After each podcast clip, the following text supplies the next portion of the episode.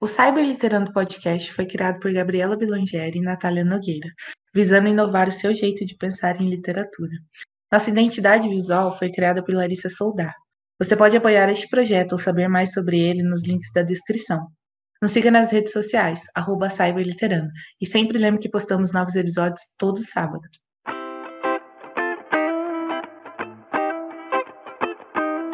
Olá, galera, tudo bem? Tomara, você está ouvindo Cyber Literando. Eu sou Gabriela Blangeri. E eu sou a Natália Nogueira. E no episódio de hoje, após muitos pedidos, né? O pessoal acaba, a gente sempre pede para vocês indicarem, indicarem não, né? Mandarem o que vocês querem assistir, o que vocês querem ouvir a gente falar. E muitos dos nossos ouvintes são nossos leitores, são pessoas que acompanham o nosso trabalho e consomem o Cyberliterando por conta do nosso trabalho. Então, esse pessoal acabou pedindo para a gente é, falar um pouco sobre nossas histórias, falar um pouco sobre a gente num, né, num total, assim. Aí vai ver metade da galera não está interessada, mas assim. é, então a gente acabou decidindo, após esses pedidos, a gente acabou decidindo gravar um episódio, assim pode se dizer, especial, né? Eu vou entrevistar a Gabi e a Gabi vai entrevistar eu. Quem gostou bate palma, quem não gostou, foda-se. Tipo isso.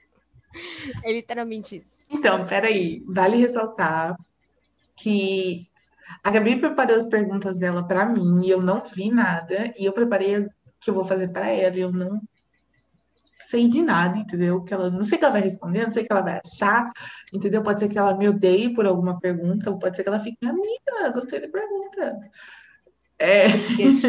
Entendimentos duas amigas e sócias brigam e cancelam o canal após. Brigam por podcast.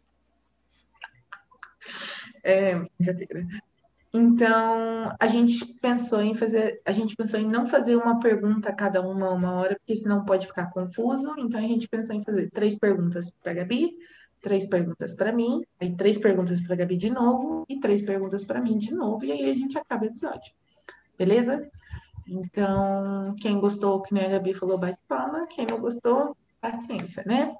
Então, eu começo, Gabi. Eu vou, eu vou começar fazendo assim. Tá. Ih, tá. eu tô nervosa. Eu tava esperando por isso, achei que eu fosse começar, mas vai, vai, vai. Você quer começar? Pode começar, porque eu falei a introdução inteira. É, pode ser, então. Vamos lá. Bom, então eu vou começar fazendo uma pergunta para Natália. É, lembrando que obviamente, a gente é, tipo, muito amiga há muito tempo. Então, basicamente, a gente meio que sabe. É, a gente teve muita dificuldade para escolher as perguntas, porque a gente queria fazer alguma pergunta que a gente não soubesse muito bem da resposta. Então, é, a minha primeira pergunta para você, Natália, nesta maravilhosa noite de quinta-feira, que daqui a pouco já é sexta-feira, porque são quase meia-noite, como vocês sabem, a gente sempre grava muito tarde. É... Que sábado, mulher? Eu já sei. Sábado para eles que estão ouvindo. Ah, bacana. Problema deles. Sacanagem. Amo vocês. É, então, bom, é, todo mundo sabe, nossos ouvintes aqui sabem que você tem um livro publicado, chama-se Colecionando Partes de Mim. É um livro maravilhoso, uma coletânea perfeita de poesias. E aí, fica aí a minha pergunta para você, né? Obviamente, eu vou deixar o link do livro aqui embaixo, tá, gente? Para vocês adquirirem Colecionando Partes de Mim. É maravilhoso, sério, vale muito a pena.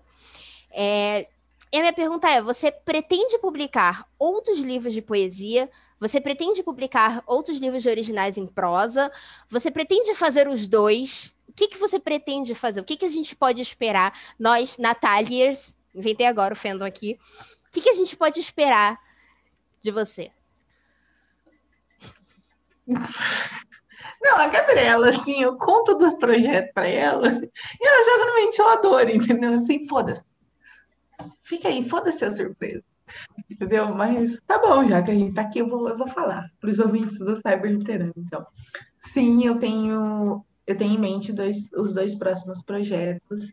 Meus vão ser voltados para temáticas originais, né? Obviamente, eu vou terminar as minhas histórias, minhas fanfics, no caso, mas lançar trabalhos originais, sim, eu tenho em mente lançar um novo livro de poesia.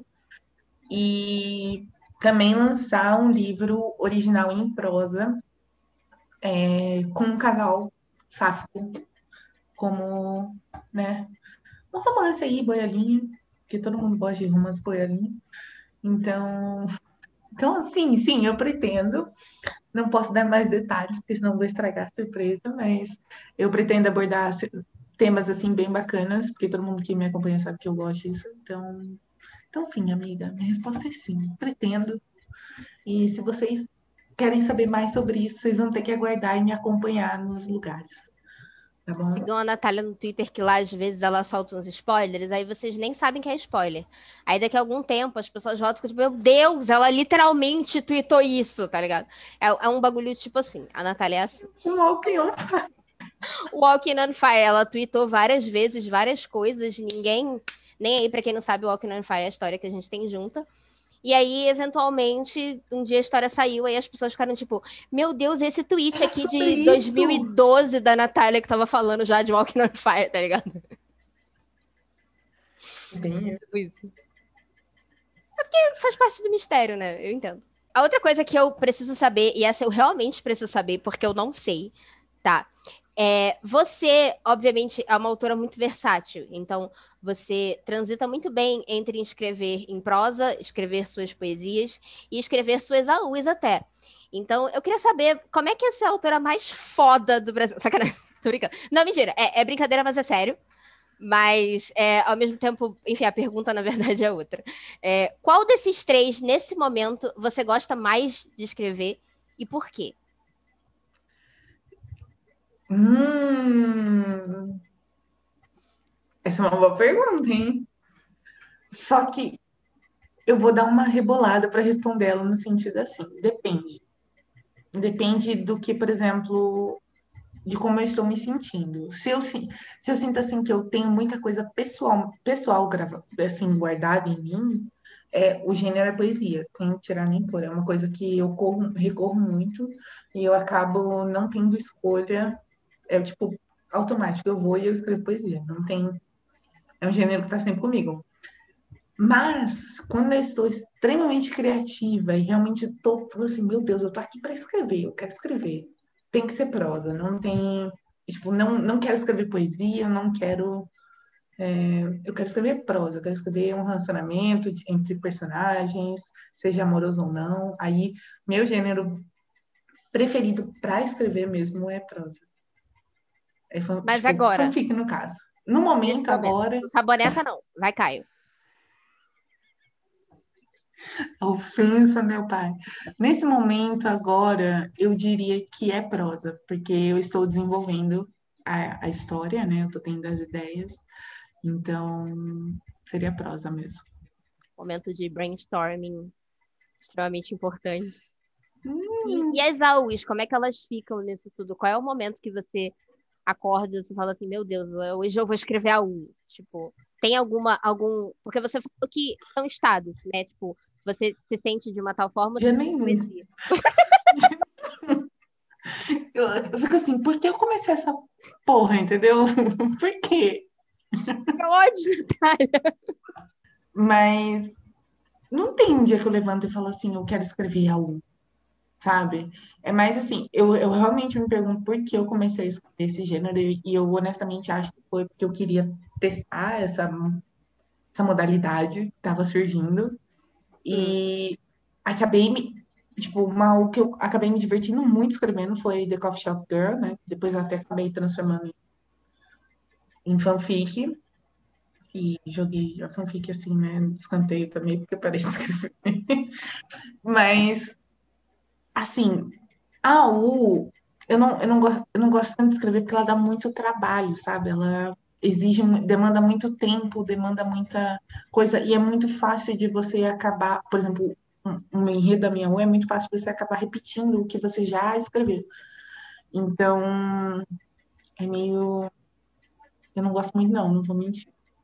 Mas acho que é ao mesmo tempo legal, porque, por exemplo, aqui elas tem um relacionamento que no começo não é e depois há um relacionamento.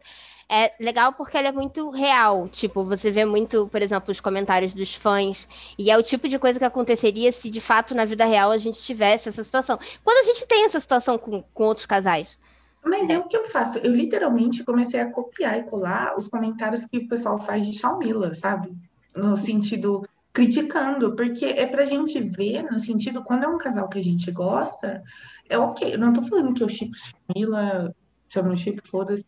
Mas é no sentido assim, a gente acaba não percebendo quão tóxico, tóxico a gente é na internet. Porque apesar da gente não estar tá mencionando, ou a gente não tá, sabe, citando nomes, etc e tal, as pessoas vão saber de quem você está falando. Entendeu? E vão absorver aquilo de uma forma negativa. Então, assim, uma coisa, é uma crítica que eu faço para as tipo, as próprias pessoas que estão no nosso fandom, sabe? Não necessariamente, mas enfim, eu gosto, eu gosto dessa U, eu gosto dos enredos, mas, tipo, eu não gosto de escrever. Eu queria, honestamente, se fosse fanfic, eu ia gostar mais. Fanfiqueira. Gente, uma vez fanfiqueira, sempre, é sempre. fanfiqueira. É, é tipo isso, não tem, tem a menor condição. Isso é verdade. Bom, é, outra coisa que eu queria muito saber, é isso também é uma coisa que eu não sei, tá, gente? Momentos inéditos aqui dessa, dessa amizade. É que você consegue fazer uma coisa que eu vejo muitas pessoas reclamarem que não conseguem fazer, é, e até mesmo leitores, né? Muitas pessoas falam que, por exemplo, vou dar o exemplo de Cameron, porque a gente já tá fodida mesmo.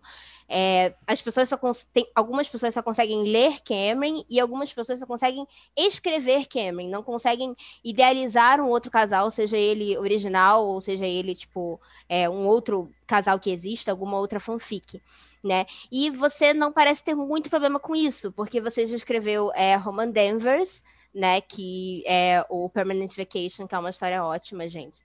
E também é, você já fez uma fanfic do Shawn, é, uma fanfic hétero, né? Que depois você adaptou a, a X in My Blood, mas inicialmente ela foi uma ideia hétero. Então, as duas pareceram ideias que vieram muito naturalmente, assim, sem precisar, tipo. Sem você precisar ficar pensando, tipo, meu Deus, eu vou me forçar a escrever uma coisa que não é Cameron, sabe?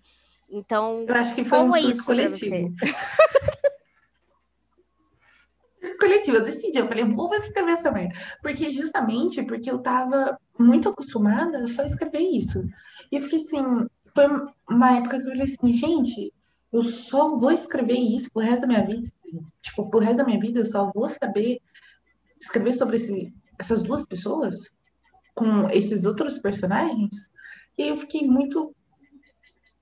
Foi um momento muito que quando eu escrevi X in My Blood e logo em seguida eu comecei Permanent Vacation, é, foi muito uma próxima da outra, porque eu realmente estava numa fase de querer sair da minha zona de conforto, de querer, tipo, falar, não, eu, eu talvez eu consiga, talvez fique uma merda, talvez.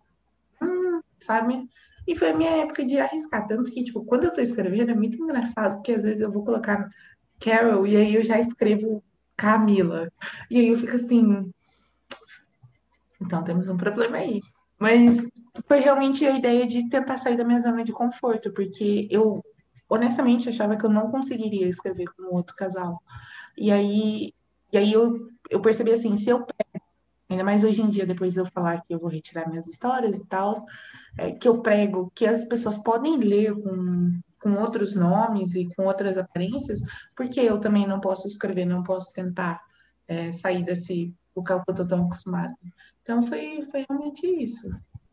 Sim, eu tentei dar meus você, você acha que isso te abriu portas para que você conseguisse idealizar também casais originais? Ou só outros casais de fanfic? Não, eu acho que eu consegui, porque foi a partir disso que eu comecei a falar, talvez eu consiga realmente escrever uma história original, sabe?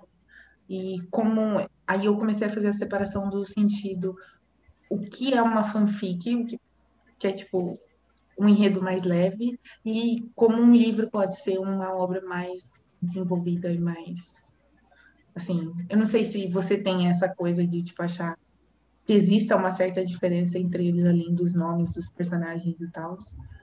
Eu eu eu acho que às vezes é o enredo, às vezes eu olho para o enredo e falo isso aqui não não dá uma fanfic, mas dá um livro. Eu separo por enredos sabe? Porque fanfic não que... tem uns clichêsões, entendeu? É, então, não... tipo, no livro precisa surpreender, porque tipo, literalmente qualquer pessoa vai ler seu livro. Sim, é a fanfic também, né? Mas eu digo no sentido de que é, é uma coisa minha, não é que, tipo, esse enredo seja melhor ou esse enredo seja pior. Sim. Tipo, tem fanfics minhas que são enredos que, tipo, são os meus favoritos, mas eu botei lá pra fanfic, porque foda-se. Também. Ai, desculpa, engasguei. Também, mas, sabe, tipo, eu, mas às vezes eu, eu, separo isso. Não sei se você separa. Faz Não, eu separo. Faz, faz muito sentido pra mim. Eu acho que por isso que eu consegui ter esse discernimento. Amo. Agora é minha vez. Oh, the tables have turned. Já que a gente sussurrou aqui sobre sim, chefe, né? A minha primeira pergunta, não. Gente, eu sou a maior cadelinha depois do Rafael dessa fanfic. E eu não tô zoando. Eu amo sim, chefe. Puta que pariu. Enfim, Bruna, um beijo, inclusive, para você, tá? Porque essa fanfic é maravilhosa. E para quem não sabe, a Gabi escreveu essa fanfic com a Bruna, né? É... Isso vai aparecer aqui, momentos. E, bem, uma coisa que eu, né, que eu queria perguntar é que a gente está muito acostumado a ler fanfics, que os casais acabam traindo, os casais acabam se separando por brigas, e rola toda aquelas, sabe, coisa muito, muito confusa, sabe? Aí, chata. E Sim, detalhezinhos assim que são completamente opostos em Sim Chefe. E eu queria muito saber por que, por que, como você e a Bruna decidiram trabalhar essa maturidade entre um casal tão oposto e tipo são muito diferentes, muito diferentes, desde a idade até a personalidade, absolutamente tudo. Eu queria saber como vocês decidiram, tipo, a gente vai fazer essas duas personagens, personagens completamente opostas, assim, tudo opostas, e a gente vai fazer essas duas desgraçadas dar certo. Quer vocês queiram ou não, sem envolver um enredo clichê. Eu queria saber como vocês decidiram, por que vocês decidiram fazer isso. Cara, às vezes eu penso no processo de sim chefe, às vezes eu não sei explicar como algumas coisas aconteceram. Eu lembro que era tudo mato e eu tava vendo Masterchef. Era novembro do ano de, de 2019. E aí eu sei porque o, o grupo que a gente criou para escrever Sim Chefe, para quem não sabe, a gente escreve Sim Chefe pelo WhatsApp, tá? Por, por incrível que pareça. É, tá dia, da, ele, esse grupo tá datado 6 de novembro de 2019. Foi dia que nasceu. Aí, tipo, eu, eu tava vendo Masterchef, tinha tudo mato. E aí eu vi uma cena da Paola, ela tava brigando com uma menina. E eu falei assim, caralho, casal gay. Isso aqui dá um casal gay? Peraí. E aí eu pensei primeiramente na Lauren. Eu pensei, na verdade, eu pensei só na Lauren. É, é como se eu tivesse Pode pensado só na Lauren e a Bruna pensou na Camila. Foi tipo isso. Hum. Tipo assim, é, eu pensei na Lauren e aí eu, eu pensei, tipo, eu pensei nessa mulher elegante, extremamente educada. Eu não sabia que ela era gringa ainda, ela não tinha me contado. Mas eu, eu pensei nela, assim, nesse, nesse porte dela, nessa personalidade dela. E pensei, não. Né? É, eu pensei, cara, se ela vai lógica. Se ela vai ser jurada do Masterchef, que é um programa que só contrata é, chefes extremamente é, experientes, extremamente conceituados, ela não pode ter 20 anos, tá ligado? Então, daí foi a idade dela. Na verdade, eu queria que ela tivesse 40 anos, mas a Bruna falou: para de ser maluca, vamos de 34, tá melhor. E aí eu levei essa ideia pra Bruna, e eu falei: Bruna, tem essa Lauren aqui, vamos. E aí, ah, a, Dá a mão. É, a segunda ideia, além da, da personalidade dela, que me veio muito rápido, era que ela seria é, dominadora, basicamente. Foi literalmente a segunda ideia que me veio na cabeça. Era tudo mato, e aí tinha a Lori lá com chicote na mão. Eu gosto de brincar com isso. É, e aí, eu levei a ideia pra Bruna, e aí a Bruna começou a falar o que seria a Camila que iria ficar com essa Lori. Aí eu falei, tipo, poderia ser uma, uma participante do Masterchef, mas eu não fazia ideia de como era a Camila. A gente não sabia como era essa Camila, sabe? Quem, quem que ela ia. Qu quantos ela tinha? O que, que ela fazia da vida? Qual é a relação dela com a família dela, que é uma coisa extremamente importante na história. Eu não sabia nada disso. E aí a Bruna, ela foi montando a Camila, assim, obviamente a gente foi encaixando, mudando alguma coisa em outra. E a ideia delas serem um casal tão maduro, apesar de serem tão diferentes e de, obviamente, terem um momento ou outro que você pensa, puta que pariu, que garota burra, é... veio justamente da gente, porque a gente tinha acabado de escrever Pupila, a gente estava postando Pupila, a gente tinha acabado de escrever, e a gente gostou muito de fazer Pupila, porque é uma história que não tem muito isso, não tem essa coisa de ceninha de ciúme, é, não tem, tem muito joguinho, entre aspas, antes delas ficarem juntas, mas quando elas ficam de fato juntas é um bagulho meio foda-se, sabe? Tipo, não tem muito problema. Vamos ficar. Se é pra ficar juntas, vamos ficar. Porra. Sim, apesar de, de terem ali desentendimentos, né? Eu acho que isso é mais forte em Sim Chef, como é uma história maior, a gente consegue mostrar melhor o momento que elas vão se uhum. desentender, o momento que elas vão ficar juntas, mas assim, o que a gente queria realmente era não trazer essa história pesada de tipo, aparece uma ex e você já fica, meu Deus, a ex vai estragar tudo, sabe? A gente. Alessandra, dona de Sim Chef. Quem não gostou, o problema é seu. Sim. Tadinho. E, e aí a gente queria uma por a gente estar tá cansada de ler esse tipo de história que tem essas mesmas coisas, a gente queria uma história que não tivesse essas coisas. Então, por isso a gente teve essa ideia. Uma das uma das outras personagens que vieram logo depois da Camila e da Lauren foi a, a, Alessandra, que no início a gente não sabia que seria a Normani, entre aspas, né? A uhum. gente só teve a, a, idealização dela e que ela seria uma ex diferente, ela seria uma ex legal, tanto que ela gosta mais da Camila do que da própria Lauren, que é a ex dela, e é isso aí, entendeu? Tipo, é, boa parte das coisas veio daí. Óbvio que tem uma coisa ou outra, tipo, tem a Olivia, que é chata pra caralho. Mas assim, é porque a gente também tem que dar um pouquinho desses momentos para as pessoas, sabe? E acontece na vida. Mas no geral, a gente não quer fazer uma história que você olha e falar, vai cagar na cabeça do outro. Ela é clichê. Chefe é clichê. Não, mas, não, mas eu falo clichê no sentido assim, eu sei o que vai acontecer. Em chefe, toda vez que eu falar, vai acontecer isso. Que ela sei se falar, não, não vai acontecer isso, não. Aí ela ia acontecer uma coisa totalmente diferente, eu ficava. Sabe? Então, tipo, eu acho que vocês conseguem trazer esse, essa, esse frescor. Seria a palavra que eu iria usar, frescor. Eu acho que é tudo. E eu vejo as pessoas, no, literalmente. E eu vejo as pessoas nos, nos comentários, né, falando, tipo, as pessoas ficam bravas às vezes porque não tem uma ex chata, porque não tem uma, uma coisa. E aí eu fico rindo, porque. A gente, pra, quem, pra quem não sabe, eu acho que vocês não sabem, é a Gabi, eu, a Bruna, o Rafa, a Yasmin, a Xl, a gente tem um grupo no, no WhatsApp, né? Inclusive, a gente estava debatendo sobre isso esses dias, sobre como as pessoas ficam esperando. Eu e a Bruna e o Rafa, eu acho que estava comentando sobre isso.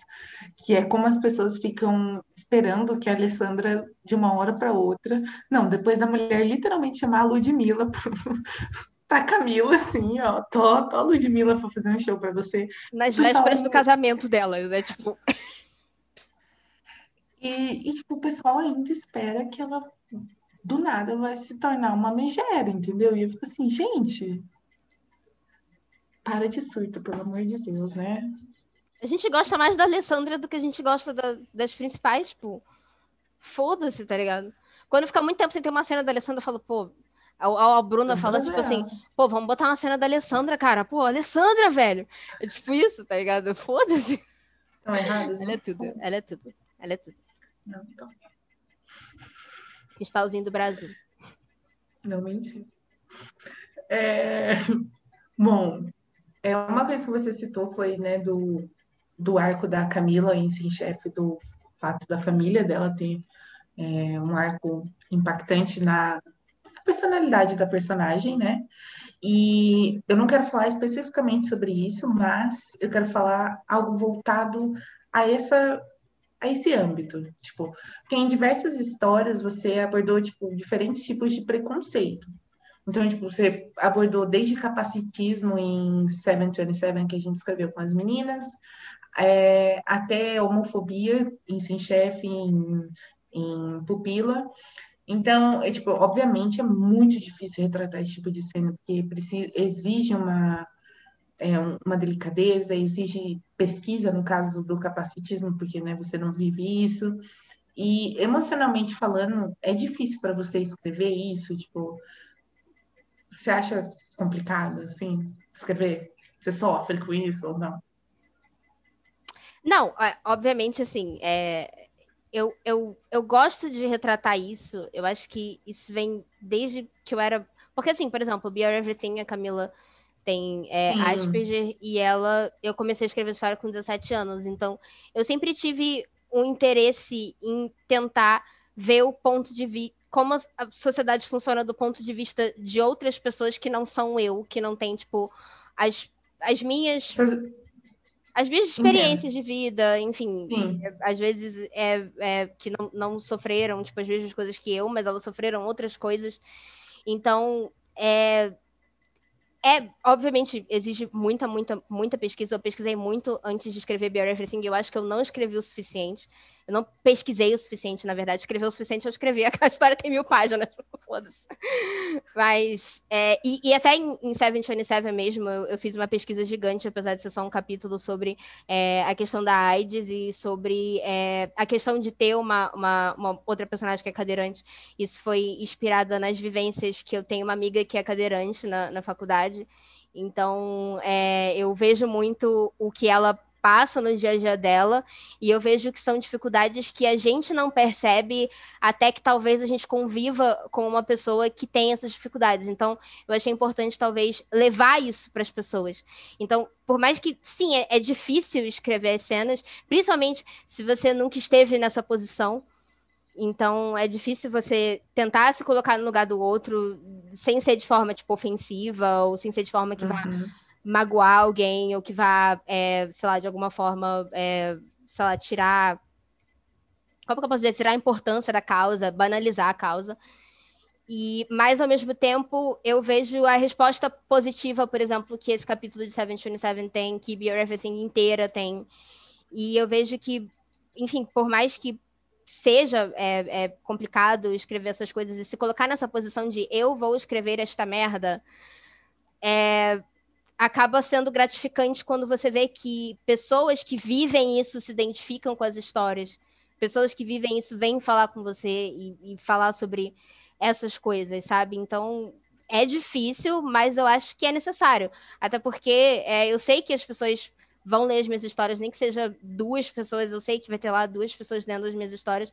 Então, eu acho importante, se eu tenho alguma coisa de bom para passar para essas pessoas, alguma coisa que que talvez elas não tenham visto que possa ajudar alguma outra pessoa no mundo, eu acho importante passar isso para as pessoas. Eu acho que, sei lá, é por isso que, que a gente escreve, que eu escrevo, pelo menos, não sei. Agora todo mundo levanta uma hashtag para a Gabi escrever uma história baseada no conto de 727. Tá bom, gente? É isso meu pedido hoje. Então, eu ia complementar, né, perguntando se você realmente acha que que essas histórias fazem, tipo, parte do sucesso dessas histórias é por isso, mas você acabou respondendo, sabe? Do pessoal acabando dando esse feedback, esse feedback e contando as próprias experiências, o que é uma coisa, eu acho que muito gratificante, muito muito bacana que a gente gosta de receber, né? Porque quando a pessoa se, se alguém se identificou com aquilo que você escreveu, mano, sabe? É Significa que você atingiu um pontinho na pessoa que você Sabe, tava esperando atingir. E às vezes nem precisa ser algo, tipo, às vezes eu, eu sinto que. É, não que eu não faça isso, tá? Eu, eu faço.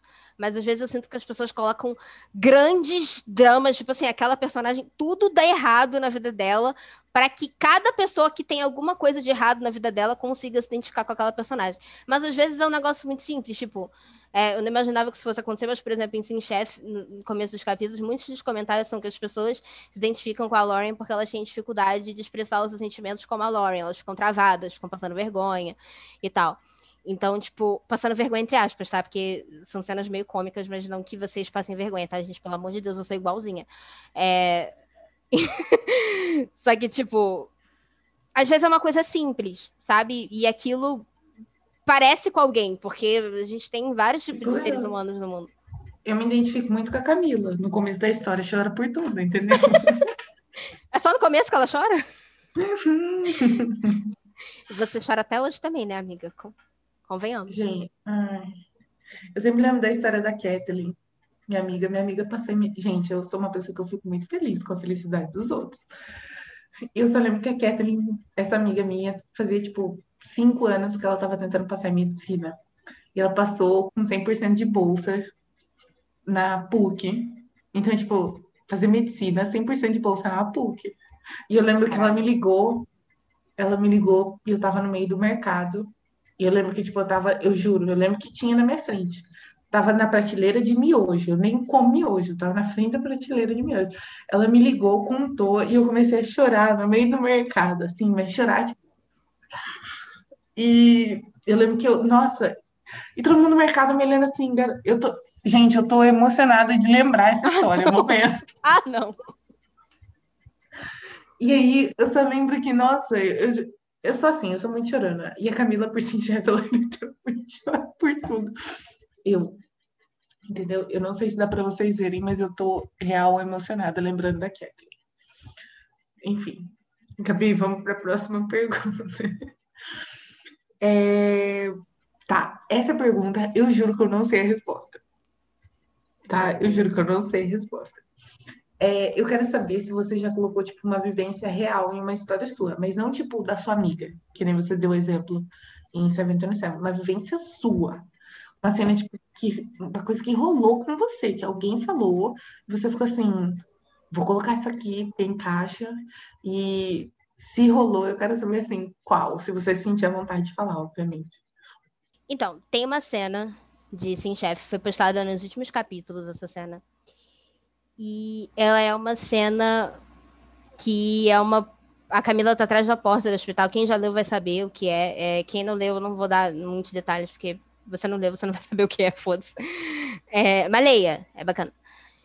E aí ela tá atrás da porta do hospital e ela tá ouvindo uma conversa entre o pai e a mãe dela. Tá, essa conversa não aconteceu entre o meu pai e a minha mãe.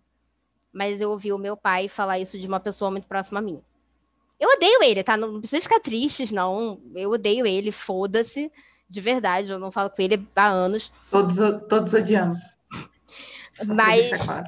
isso é uma coisa que eu ouvi e isso é uma coisa que ficou na minha cabeça, principalmente a última frase que ele fala. E aí, eu, quando eu tava escrevendo essa cena, essa, essa, essa, essa fala me veio na cabeça. E aí eu decidi colocar na história. E eu decidi colocar na história. Eu vi que muita gente se emocionou com a cena. Eu vi que muita gente. Quem? Natália chorou. Pretend. Fingindo estar chocada. Finge que tá chocada, porque eu chorei que nem uma cadelinha. Não, porque é um, assim, você falou pro pessoal ler. Então o pessoal já vai ler, tá? Mas eu falo assim, é uma, é uma cena muito pesada, muito assim, principalmente para alguém que, sabe, tem algum tipo de homofobia internalizada ou tem ou só assim o de ser rejeitado por alguém que você ama ouvir o que ela ouviu é tipo sabe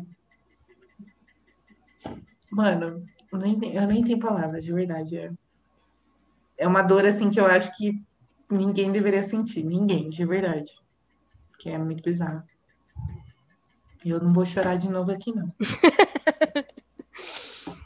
Mas, enfim, é, eu vi que muitas pessoas se, se identificaram também com a cena, então, no fim das contas, eu chegou, pintei. Você chegou a se, se emocionar escrevendo a cena ou não? Não, porque faz muito tempo eu odeio meu pai. mas assim, não, eu digo, eu não me emocionei de chorar, mas óbvio que foi um momento ali de tipo, caraca, eu vou botar isso aqui. E eu lembrei disso, tá ligado? E eu não queria necessariamente ter lembrado disso, né, naquele momento, sabe? Mas, enfim, Entendi.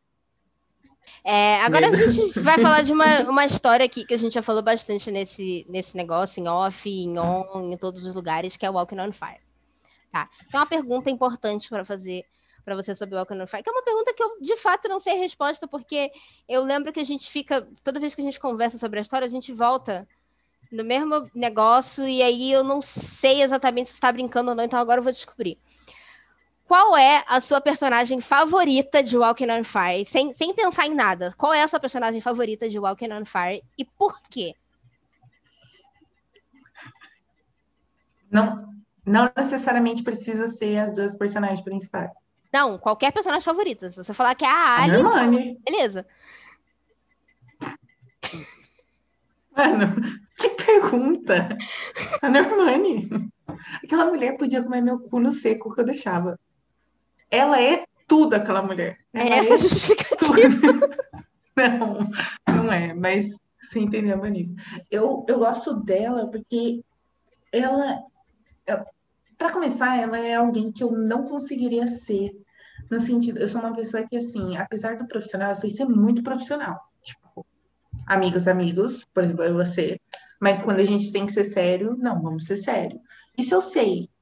Mas o fato, por exemplo, dela não se meter com absolutamente nada externamente com aquelas pessoas que ela trabalha, é, para mim é uma coisa assim, já que eu não conseguiria fazer, então é uma coisa que eu admiro na personagem. As, aliás, isso é uma das coisas, mas a principal, principal mesmo, é que, porra, pra mulher estar tá na posição de comandante de um de um batalhão e literalmente fazer qualquer pessoa daquele batalhão cagar nas calças de medo dela, sabe? Essa mulher é tudo, entendeu? Tudo. É isso. Ela é minha favorita por isso. Mas se eu fosse falar um segundo personagem, é por questão de. Eu falaria tipo um. um alguém que eu me identifico muito é o Kevin. Eu acho, eu, eu me identifico muito com ele. Nessa coisa dele ser paizão da galera, dele estar tá tentando apaziguar tudo, dele ser fofoqueiro, porque eu gosto de saber das fofocas, entendeu? Então, assim, me identifico muito com ele também. Vamos falar assim, feminino e masculino aí. São as principais que lutem problema. Mas é verdade, o Walker é muito assim. A gente, a gente gosta de um monte de gente antes da gente gostar da Lauren e da Camila. Tipo. Mas assim, uma coisa Bom. que eu, entre a Lauren e a Camila dessa fanfic, eu sou. Eu gosto muito da Camila. Eu gosto eu muito da Camila também. Eu acho decidida. Ah, não sei, gosto, gosto muito dela. Ela quer. É tipo aquela música da Ariana Grande, só que sem a parte de comprar, sabe? Eu vejo, eu quero, eu compro, eu, só que no caso da Camila, eu consigo. Então, então é. E é, é, é isso, amiga. É, eu queria saber, porque a gente sempre ficava brincando, tipo, ah, a Normânia é foda, mas eu queria saber se realmente a Normânia era a sua favorita. É, amiga, é e eu posso falar uma coisa? Hum. Fala no seu cu porque você copiou a minha pergunta. Eu juro, na minha pergunta 4 é: qual foi o personagem que você mais gostou de desenvolver em Walking Fire e sua cena favorita desse personagem? Já responde aí.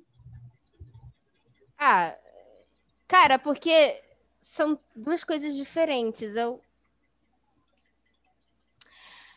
É a Normani, óbvio. Minha personagem favorita é a Normani. Mas em termos. Cena, tipo, a cena favorita dela. Que ela a cena favorita dela é a cena que uma Tini Kelly tá com a arma e ela bota na, na, cabeça assim, tipo, vai atirar em mim, caralho. E aí, até porque é uma cena que, primeiro, ela é foda, e segundo, porque essa cena propositalmente causou o povo a ficar pensando, tipo assim, cara, por que ela faria isso? Será que ela tá envolvida? Então, é uma cena que ela é foda, mas ela cria uma dualidade ali na história que eu acho muito interessante. Porque, ao mesmo tempo, tem leitoras que falaram: não, gente, isso não faz o menor sentido. A Normani jamais faria isso. Como se eles fossem pessoal, amigos dela há 10 anos. O pessoal fazendo só aquele gif do, cat, do ketchup, do Pikachu. do Pikachu, sabe aquele meme que ele. Quando, no final, quando eles descobrem que a Normani realmente é that bitch. Bota a Nick Minaj aqui. Cara, ela, ela é muito foda, tipo, ela é. Eu acho que ela é. Ela é tudo como você. Aquela. Exatamente, exato. Mas, mas eu digo, não necessariamente no, no âmbito profissional, tipo, eu acho ela em tudo, sabe? Tipo, ela, ela é uma pessoa muito forte. Tipo, íntegra, eu acho ela íntegra. Ela é muito. Essa é muito justa, ela é justa. Hum. Muitas pessoas falam, tipo, ah, mas ela está exagerando, está o seu cu, ela está sempre certa. Nunca errou essa mulher, nunca. Fora que ela tem uma grande responsabilidade, porque ela está no comando de um batalhão gigante, ela é uma mulher, ela é uma mulher negra ainda por cima. Então eu digo, para ela alcançar esse cargo, né, ela lutou muito para chegar ali. E ela então... tomou muito no cu, né? Que é uma Sim. coisa que a gente cita sutilmente durante a história. Então, assim. E ela, né? ela é muito cobrada como chefe. Então, é, se ela não cobrar das pessoas, se ela não se impor, quem é que vai se impor por ela? Então, eu acho isso. É isso. Ela é, ela é foda, ela é foda. Ela é foda. E, e de homem? Já que a gente tá falando. Homem. Não gosto. Eu gosto muito do Nick, porque. Eu gosto do Kevin também. Mas eu gosto Mas mais. de todo mundo. Porque ele é muito parceiro, sabe? Eu acho que ele, ele é muito parceiro ali mesmo. É, principalmente naquele momento que a Camila ela caga a cabeça do garoto todinha e ele vai lá e ele não tá tudo bem. Ele é meio otário também. Mas assim, ele, ele é uma pessoa que você vê que ele não tem muita maldade, porque tem também a situação dele com a Ali, que ninguém faz. Tipo assim, a Ali faz ele de gato sapato e ele tá foda-se porque ele gosta dela. Então, eu acho ele um personagem muito puro, digamos assim. Então, eu gosto muito dele. Muito trouxa. Não, tudo bem. Natália, eu tô tentando dar um lado positivo. Será que você pode, por favor? Como se a Natália não fosse trouxa.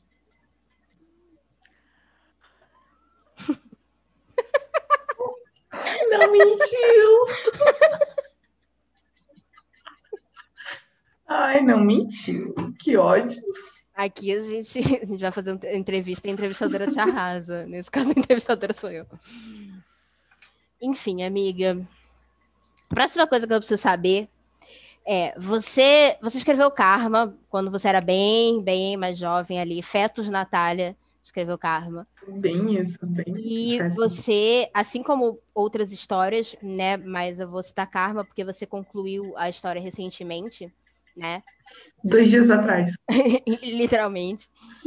Então, eu queria saber de você como foi para você revisitar essa história, revisitar esse enredo, qual foi a sua, a sua experiência. Eu não tô nem falando de, tipo assim, o que, que você achou que estava certo, que estava errado, não. Qual foi a sua experiência revisitando esse enredo e como você decide o que que é o plot original, tipo, é o canônico da história e você não pode mudar, e o que, não, isso aqui tá tudo bem eu mudar porque talvez vai melhorar a história, não sei. Como você, como você faz isso?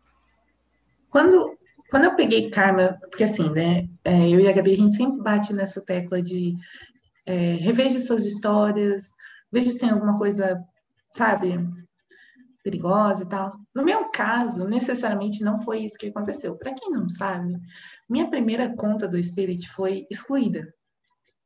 E nessa conta do Spirit tinha algumas das histórias, tipo, das minhas primeiras histórias. Então tinha Karma, que foi a minha primeira história, tinha Never Say Goodbye e It's Never Easy. Tinha essas três histórias. E eu tava começando a postar I Have a Secret. Como vocês podem ver, eu tenho 30 milhões de fanfics. Tá bom? Não tinha o que fazer nessa época. Hoje, claramente, vejo como, quanto prejudicial foi isso, entendeu? Enfim. E aí, o que aconteceu? Quando excluiu, eu fiquei muito triste. E muito. Falei assim: eu não vou mexer com essas histórias, porque tá ali no Tumblr. Quem quiser ler, leia e, sabe, que se foda. E aí, eu continuei escrevendo meus enredos, meus outros enredos, eu continuei é, indo atrás e tal. E aí, quando eu decidi pegar Karma, eu falei assim, poxa, é a minha primeira história.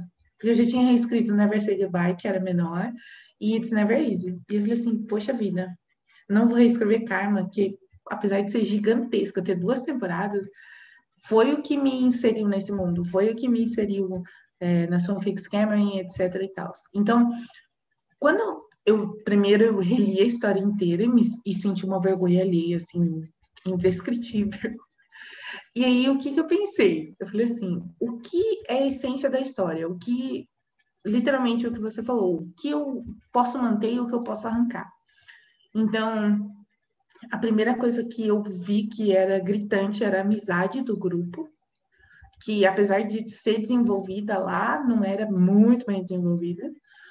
É, não necessariamente o, o amor delas em si, mas o, a, o companheirismo, o, a parceria, sabe? Essa coisa toda. Obviamente, o fato delas trocarem de corpos, que é, tipo, literalmente, sabe, um acontecimento, e o fato do bullying em si. Então, eu peguei esses três pontos e eu falei assim, como eu posso melhorar esses três pontos na minha nova adaptação, na minha nova reescrita? E foi aí que eu fui pegando essas partes e fui é, falando assim, tá, isso aqui eu vou desenvolver esse personagem. Só que aí eu, eu utilizei justamente você falou anteriormente, né, sobre como tem pessoas que gostam de centralizar diversos enredos em um único personagem. Então, o que eu pensei em fazer? Eu joguei tudo isso fora e eu falei, porque foi o que eu fiz, eu centralizei tudo na Camila na primeira versão. E aí eu falei assim, o que, que eu vou fazer? Eu vou redistribuir isso para cada personagem. Então, por exemplo, assim, a Normani, ela não se aceita. A Daina, ela tem, apesar dela se aceitar, ela, a família dela não aceita ela. É, a, a Lauren, nossa, beleza, ela, ela se dá bem com a família, ela se dá bem com os amigos, ela é popular, não sei o que tem, mas é, ela não. Ela é boa expressando sentimentos e tal, mas ela é muito emocionada, muito assim abafada, sabe, em tomar decisões, etc e tal. Enfim, e aí eu fui montando enredo, e aí eu falei, talvez isso fique legal. E realmente, hoje em dia, é uma das minhas histórias favoritas. Principalmente porque eu pego muitas das minhas experiências, coloquei muitas das minhas experiências próprias na história. Então, foi para mim foi é uma das minhas favoritas. Não vou mentir é tudo, assim, não tem defeito. Realmente, esse, esse ponto da, da, da, conexão entre os personagens é, é muito importante, é muito bem construído na, na história. Então, tanto na, na, antiga, eu não eu me lembro vagamente de ter lido a antiga, deve ter 90 anos que eu li, mas eu, eu lembro que isso era uma, uma parte importante também, e é legal ver como, como você adaptou, por isso que eu tive é, curiosidade de saber o que, que você, você escolheu, tipo, jogar fora, tipo, você que lute na, enredo. Na versão, na versão original não tinha, né, o Harry, nem uhum. o, o Louis, nem o Niall. E, poxa, na segunda temporada eles são pessoas mega importantes para enredo. E, e assim, eu falei, por que adicionar mais personagem? Eu gosto de tomar no cu. É mais difícil. Mas, Desafio. assim, é, é aquela coisa, mas sei lá, eu, eu gosto muito de karma, gente. Não, não tem. É aquele colegial, assim, que você lê, você fala, meu Deus, colegial, gente. Não. Tem uns clichêsão, tipo, ah, elas se odeiam e vão começar a se gostar. É aquele. Eu indo ler uma fanfic. Elas se odeiam. Ai, meu Deus. elas são obrigadas a conviver. Meu Deus! É tipo isso. Mas.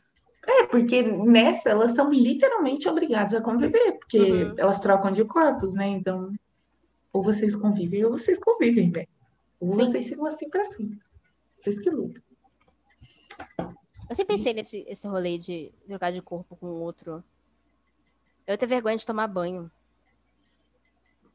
Mas é uma coisa que, que isso acontece com a Loi, né? Porque sim, a, Camila, a Camila tá toda lá, tipo, pegando os peitos da Loi, assim, meu Deus, eu sou muito gostosa. E aí, tipo, a Loi tá assim, meu Deus, eu não acredito que eu tô tirando a roupa.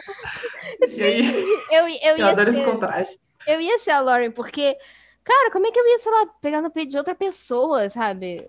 Ou no pinto, sei lá, vai que dá uma merda muito ruim. Ah, não, não vou falar isso, porque é spoiler do último capítulo. É. Vou ficar em silêncio. Vamos todos ficar em silêncio. Porque eu já ia comentar o spoiler, aí eu. Porra, Gabriel! Leiam Karma. É tipo isso. E, bom, é, uma outra coisa que eu queria saber é qual foi a história? Calma, presta atenção. Qual foi a história que você teve mais fogo no cu para escrever? O termo é esse, fogo no cu. Porém, você desistiu. E por que você desistiu de escrever essa história? Você estava com muito fogo no cu para escrever, o que talvez você tenha começado e não levou à frente. Amiga, eu tô tentando pensar em todas as histórias que eu já tive fogo no pra escrever. Acontece é que eu sou uma pessoa muito impulsiva. Então, assim, eu dá ideia e falo, vou escrever. E aí eu vou na animação, porque tá todo mundo pedindo, todo mundo quer ler, não sei o que tem, e eu vou passa, tipo, três meses, eu fico, gente, porque eu fiz isso? Olha a quantidade de coisa que eu tenho na faculdade para fazer, pelo amor de Deus. Isso aconteceu com The Coffee Shop Girl, tá? Só um exemplo bem básico. É, mas a história que eu pensei muito em escrever, eu não escrevi, por diversos fatores, que eu vou falar eventualmente, é, foi realmente pegar essa AU, que é a que eu estou escrevendo atualmente, e transformar ela em fanfic. É, o primeiro motivo foi o podcast da e provavelmente é... o mais importante. Obrigada a todos. Minto, não foi essa. Não foi essa. Foi tanto fogo no cu que eu transformei ela em original. Você sabe qual eu tô falando. Eu sei. Coloca o bip aqui, tá? Agora que eu vou falar. Ah, porra! Cão. Cavalo do cão. Não, então, então... mas isso não, não foi uma história que foi dropada. Eu digo história que você dropou, tipo, que você não vai tocar mais nela. Ah, não, então essa da U mesmo. Essa da U. Porque, tipo, eu tive, eu tive duas coisas que eu pensei foi, primeiro podcast, segundo, poderia o enredo acabar sendo bem parecido com o de Behind Cameras. Então, porque assim, hum, talvez não, não seja uma boa ideia, talvez é, eu acabe pegando traços de behind cameras e inserindo nessa história, então talvez não seja legal, apesar dos plots se passarem no, na fama em si, né, não, não uhum. se passariam, não teriam o mesmo foco de enredo em si. Então, aí eu dropei. E Mas você pretendo... tava com fogo no cu. Muito. Já tinha até pensado em várias cenas. Ah, tá. Mas você não chegou a escrever, tipo, nada, assim, nenhuma linha, nada? Não. Entendi. Eu pensei em pegar certas cenas que eu pensei e fazer um especial de behind cameras, mas eu também Aí eu dropei de vez.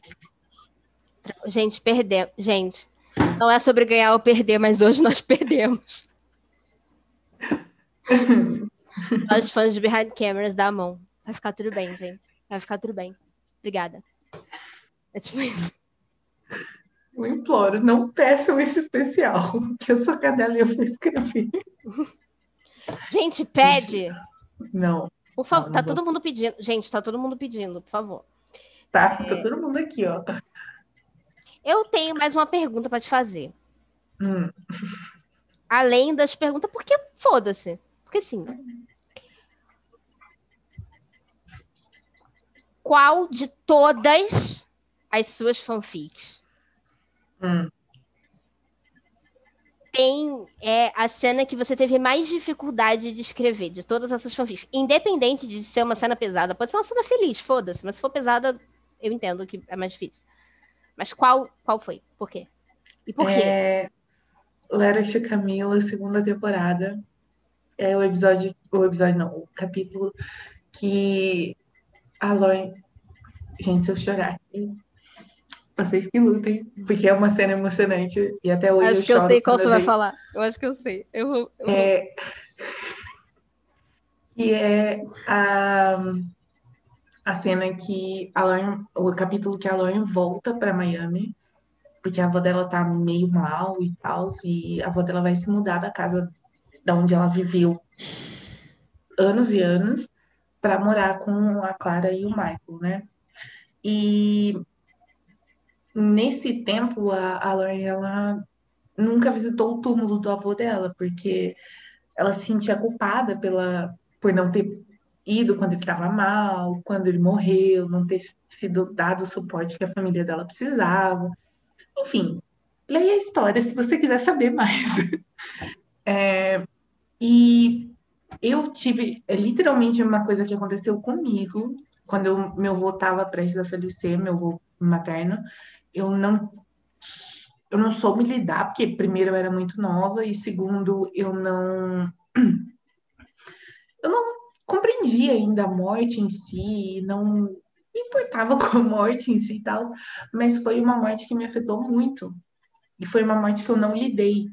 Porque da última vez que eu vi ele, eu, eu acabei fazendo uma coisa que eu não gostava. Tipo, eu acabei meio que foda-se para ele, porque eu queria ir embora para minha casa. Enfim, eu não, me, eu não tive a oportunidade de me despedir do meu avô. Isso foi uma coisa que me perseguiu por muitos anos muitos anos. E foi uma coisa que, nossa, me fazia muito mal. E eu lembro que quando eu decidi escrever essa cena, eu falei assim: essa vai ser a minha maneira de me despedi do meu avô. Gente, eu já sou chorona, né? Como vocês ouviram. E eu lembro, de verdade, eu juro pra vocês, eu lembro que eu escrevia e ficou literalmente uma pocinha no meu, na minha mesa. Porque eu chorei muito escrevendo. E é uma cena que até hoje, se eu leio, eu choro me emocionando, lembrando. Tanto que logo em seguida eu, eu mato uma outra personagem. E aí eu choro porque eu lembro de quem me inspirou nessa outra personagem, entendeu? Que ainda tá viva, graças a Deus. E eu espero que demore pra morrer. Mas assim, vocês entenderam. E é, essa é minha, esse é o capítulo que mais fodeu com o meu psicológico. Gente, vocês acham que só vocês sofrem lendo? Tá aí. Gente, ó. Tomando a tarraqueta. Agora você responde você. Não, é, eu tava, você viu que eu tava rindo, né? Eu fiquei tipo. Pô. Thaís, bota a Thaís aqui.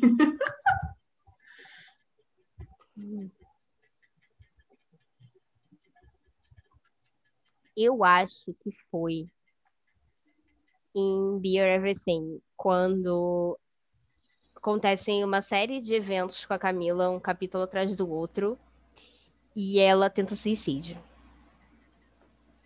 Foi tipo.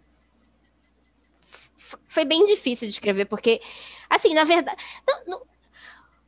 Como explicar o momento, o que estava se passando na minha cabeça quando eu escrevi aquela cena? Mas é tipo. Eu não queria escrever a cena, mas eu sabia que eu tinha que escrever aquela cena porque fazia sentido eu colocar aquela cena naquele momento. Mas eu não queria fazer aquela cena. E até hoje, é, eu, eu, pretendo é, reescrever Bear Everything e tal, como original, e eu não vou botar essa cena. Não vai ter essa cena. Vai ter um, um outro catalisador de eventos, mas não vai ter essa cena. Porque essa cena acaba sendo o que, é, o que faz a Camila pensar que sim, ela quer ajuda, que ela quer. É, que ela até tentar buscar uma forma de viver mais em paz com ela mesma. Porque eu não sabia como eu ia fazer isso.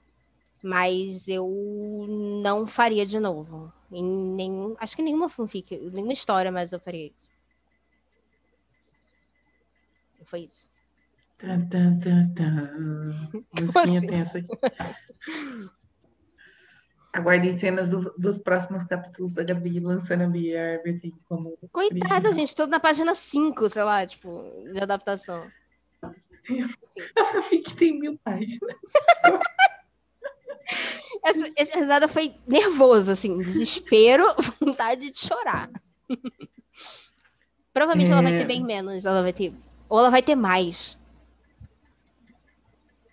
Eu vou desistir de reescrever, vai. Prossegue aí. É... Eu perdi ali assim. É... Bom, essa pergunta não tem nada a ver com essas histórias, entre aspas, é... mas tem a ver com a sua vivência dentro do fandom de Fifth Harmony. E. Porra, Natália!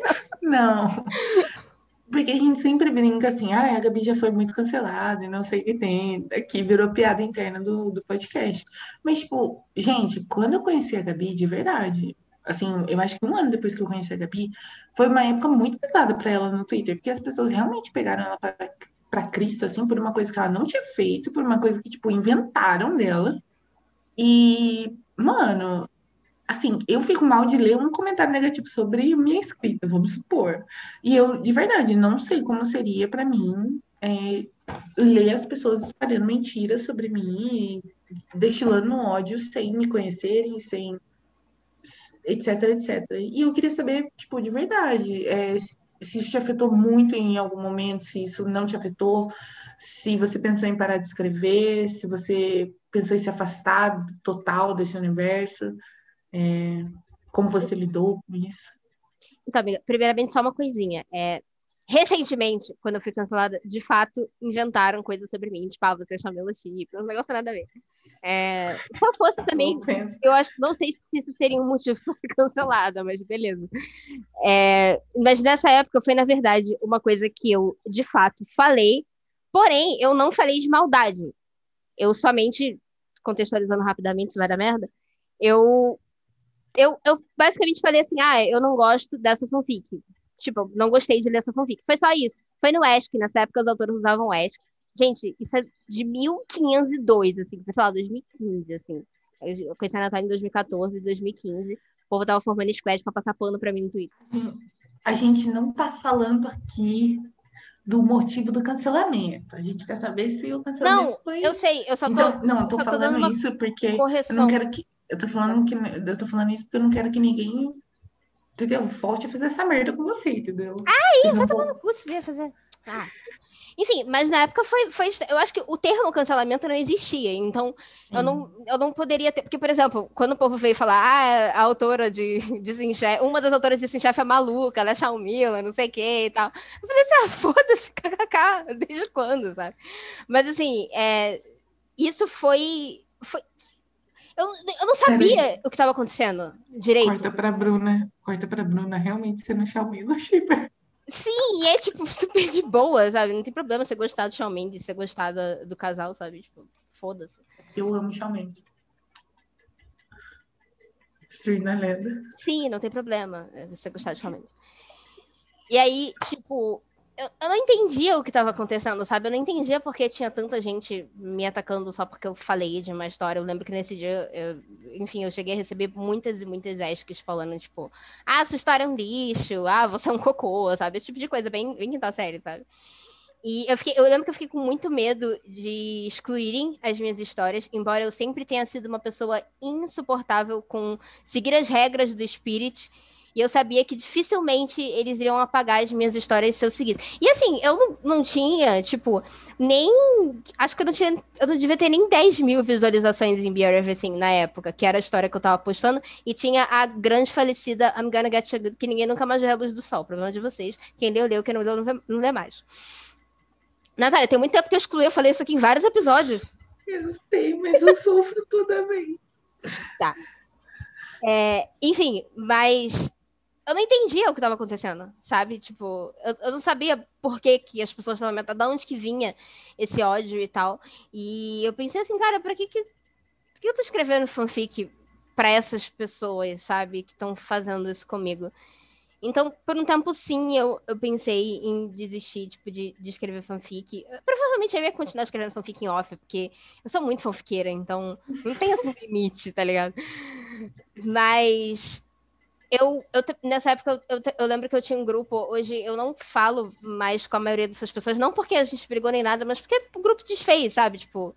Mas enfim, era um grupo de pessoas que gostavam. Era o grupo de I'm Gonna Get Good, basicamente, no, no WhatsApp. E eu lembro que as pessoas me incentivaram muito nesse grupo. Tipo, ah, não, nada a ver, foda-se. Vocês mesmos no, vocês mesmos no Squad, é, na, no, no Broken Squad, né? Que é o, o grupo que a gente tem, é eu, Natália e Natália, e Hannah e Cynthia, Cíntia. né? Enfim, vocês. Eu lembro que foi, foi ao mesmo tempo foi, foi legal, porque eu vi que, sei lá, eu não deveria ter feito algo de tão errado, porque tinham pessoas que estavam tipo, tá, mas isso não faz sentido, por que estão fazendo isso com você?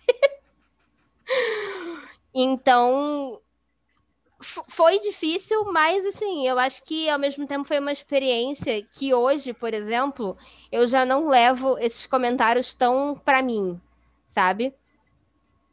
Eu fico tipo, tá bom, pau no seu cu. É tipo isso, sabe? Então eu não. Foi, foi uma. Acabou sendo uma experiência entre positiva porra nenhuma, o meu cu que foi positiva, mas assim, que me agregou, tipo, pra eu entender que isso vai acontecer, que as pessoas vão criticar e que vai dar tudo bem. By the way, era uma época péssima da minha vida, eu tava mal com várias outras coisas, então foi ótimo, gente. Obrigada por terem me cancelado. Uma coisa assim, agora aproveitando que a Gabi falou isso, a gente já falou aqui também de várias vezes. Gente, pelo amor de Deus, é, a gente sabe que vocês gostam muito de algumas coisas, a gente sabe muito que vocês curtem o trabalho de algumas pessoas, a gente sabe que é, vocês adoram, vocês adoram os ídolos de vocês e etc e tal. Mas, mano, pelo amor de Deus, você não sabe o que uma pessoa tá passando é, na vida dela. Então, tipo assim, vai tomar no seu cu se você manda a pessoa se matar, se você fala umas coisas assim, realmente pesadas, sabe? Que podem ser gatilhos para alguém. É, tomem cuidado, sabe? Internet, apesar de você ser um fake, apesar de você, sabe, não pode não ser descoberto quem você é. Existe uma outra pessoa que talvez seja descoberta, talvez não no sentido assim de ser afetada por alguém, sabe? Então, sei lá, gente, sejam gentis, por favor, sejam se coloquem no lugar do próximo, sabe? Tudo bem você não gostar de alguma coisa, não gostar de alguém, isso é seu direito, ninguém é obrigado a gostar de tudo, ninguém é obrigado a consumir tudo. Mas se você não consome, se você não gosta, sabe, para que ficar batendo na tecla e criticando e falando mal e xingando e sendo escroto na internet? Não faça isso. Por favor. É, assim, sejam, sejam razoáveis, sei lá, eu acho que. É, eu acho que a gente viu um caso recente que a gente ficou bem, tipo assim, gente, por que estão cancelando essa pessoa? O que, está acontecendo? Por Deus. É, então, tipo assim, é uma coisa que foi uma coisa sabe, uma coisa mínima. E aí as pessoas se transformam em um pandemônio. E aí, de repente, você está fazendo essa pessoa se sentir mal, a pessoa querer desistir de fazer o que ela faz. A gente está citando escrita, mas pode ser qualquer outra coisa, tá, gente? É óbvio que às vezes tem, tem coisas que realmente a gente precisa pontuar. Tipo, cara, essa fala aqui foi errada, isso aqui está errado. Mas, no geral. Obviamente, a gente não tá falando, tipo, tudo é ok, tudo é beleza, mano. Mas, tipo, sei lá, a Gabi tweetou alguma coisa que é muito errado ou que me ofende. Eu, eu posso chegar para ela e falar assim, Gabi, olha, isso não foi legal por tal motivo, tal motivo. É, eu acho que você deveria repensar, você deveria pesquisar sobre isso, você, sabe, bota a mão na consciência. Ao invés de eu chegar falando assim, mano, vai tomar no seu cu, olha, sabe, se mata, olha o que você tweetou, olha o que você escreveu, olha o que você tá falando. Tipo, o que, que a Gabi vai querer aprender com, com eu chegando? O que, que ela vai querer evoluir assim? Comigo chegando falando uma coisa dessa, mano. Ela vai ter raiva daquilo que ela já tem raiva, entendeu? Então. Não faz sentido. Faz muito. Gente, tem um senso. É só. O recado é tem um senso. É bom esse recado, eu gosto. É meu favorito também. Todo, todo, todo episódio. Tem um senso. Ai, eu odeio pessoas. Gente, parem de fazer merda. acabar. Tenho, gente, parem de fazer merda também. Não, o modus operandi é tipo assim, até aí tudo bem. É isso, aí, mas... Um dos bordões, os bordões de cyber literário, porque o McFly é uma banda, uma banda britânica, se você não sabe. Ah, tipo é, o Eu Odeio Gente, tem um senso, é... Qual mais, Gabi? Que, perdão que a gente fala todo episódio. Para quem não sabe, Walking on Fire é uma história que a gente escreveu junto. Caso vocês não saibam. Ai, adoro. E se inscrevam no nosso canal.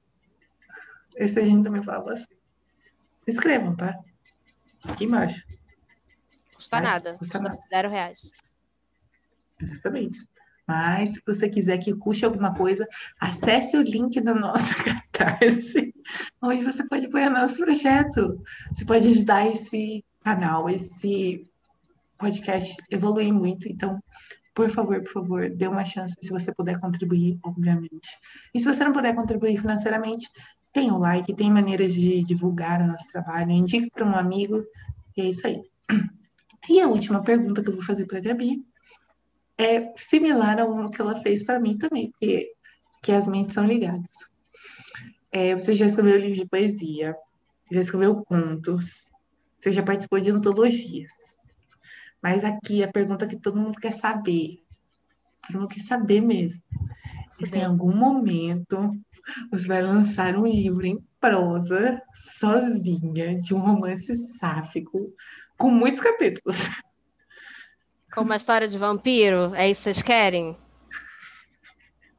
Não sei, pode ser. É o que eu tenho. Então, sim, é, tem esse, esse projeto. Eu tento terminar. Gente, essa é uma história que eu estou tentando terminar desde os meus 16 anos. Eu já reescrevi Isso ela que eu conheço a Gabi. Literalmente. E continua uma merda tá? Mas eu, eu juro que eu vou. É, eu tô reescrevendo ela agora, tipo, versão definitiva, sabe? Tipo, sabe aqueles filmes que sai a versão do diretor, aí sai três versões do diretor, que aí a última é que é, é tipo isso. Mas essa história ninguém nunca leu. Quer dizer, algumas pessoas leram na minha adolescência, inclusive, é, por favor, não roubem meu livro, porque eu não falo mais com vocês. Mas. Também é aquela merda, ninguém vai querer roubar, mas beleza. É uma história sáfica, em prosa, com muitos capítulos. Tem uma mitologia toda que eu criei sobre vampiros, caçadores, bruxas é, e muitas coisas. Que eu não posso falar. Olha, eu, eu fui muito fã de The Vampire Diaries na minha adolescência, e sim, como eu escrevi esse livro com 16 anos, tem muitas influências no sentido mitológico. Eu gosto muito da mitologia de Vampire Diaries. Então eu gosto muito é, dos poderes até a que Platt, têm. Até, até, a Julie Platt cagar no, cagar no pau. É. É uma história meio cagada como um geral, se você parar pra pensar nos relacionamentos entre as pessoas, mas, por exemplo, ah, The sim. Originals é muito bom, porque The Originals tem tudo que Vampire Diaries tem, só que é muito bom. Porque os relacionamentos entre as pessoas são muito bons. É tipo isso. Mas, enfim, a questão dos poderes e tal, é só que meus vampiros realmente eles não saem no sol nem fudendo. Não tem anelzinho pra sair no sol. Se sair no sol, vai morrer. Foda-se. E é uma história que eu, eu coloquei ela pra cá pro Brasil agora. Então, ela foi. As outras versões elas não se passavam aqui no Brasil, então eu tô tendo tô tomando muito cuidado com o que que eu vou botar, quem que vão ser os personagens. Eu já tenho algumas páginas escritas. Algumas pessoas já leram. Amiga, eu acho que eu já li um capítulo. É, você, mas você leu quando era personagem masculino ainda, eu acho. Não? Só Deus sabe. Porque eu já troquei eles várias vezes. Muito bom. Mas a, a versão definitiva é sapatão. Sapatão emocionada, sofrendo, vai todo mundo sofrer junto. É uma história que tem muita ação, é uma história que tem muita ação, mas ela tem muito choro. E ela é muito sangrenta também, é só isso que eu vou falar. Eu só tenho uma coisa para perguntar mais. Hum. Quando que sai? Gente, todo mundo cobrando a Gabi, por favor, no Twitter pessoal dela, arroba LMJ Gabi X, tá bom? Ela tá pondo aqui. Cobrem ela, mandem um monte de mensagem, falando, solta essa porra de história longa. Obrigada. Eu preciso escrever, eu não posso soltar um negócio que eu não escrevi. Quer dizer, que eu não reescrevi. A versão original dela tá pronta, mas é um cocô. Filha, eu vou fazer que nem a Beyoncé faz com a Cia. Eu vou prender você em um porão e obrigar você a escrever. Pronto, tá decidido. Eu vou manter Bom, você em cativeiro. Eu que lute. Mas um dia vocês vão ver essa história sáfica de vampiras e coisas maravilhosas e você tudo. Mas um dia. Os vampiros não vão, não vão ver a luz do dia, mas a gente talvez talvez a história da Gabi veja a luz do dia um dia. Não, ela vai ver. Talvez não, ela vai ver. Eu só não sei quando. Porque eu falei assim, não, eu vou terminar nas férias do ano passado de 2020. Aí não teve. Aí acabou, foi as quarentena. Aí eu falei, não, quarentena. Porra, vou terminar. Corta, corta pra gente escrevendo 30 capítulos de Walking Fire nas férias. Em um mês. Enfim, e deu tudo errado, mas vai dar tudo. Agora eu só trabalho em duas, Natália, problema seu. Mas estou reclamando. Só fits. Gente, o episódio de hoje foi isso. Se vocês gostaram, por favor, compartilhe com um amiguinho que você sabe que lê nossas histórias, conhece nossos livros. Se você não gostou, comenta aqui embaixo para a gente saber, porque todo engajamento é um tipo de engajamento e a gente aprecia. Pode dar dislike também se não gostou, que dá engajamento. O YouTube vê que as pessoas estão engajando.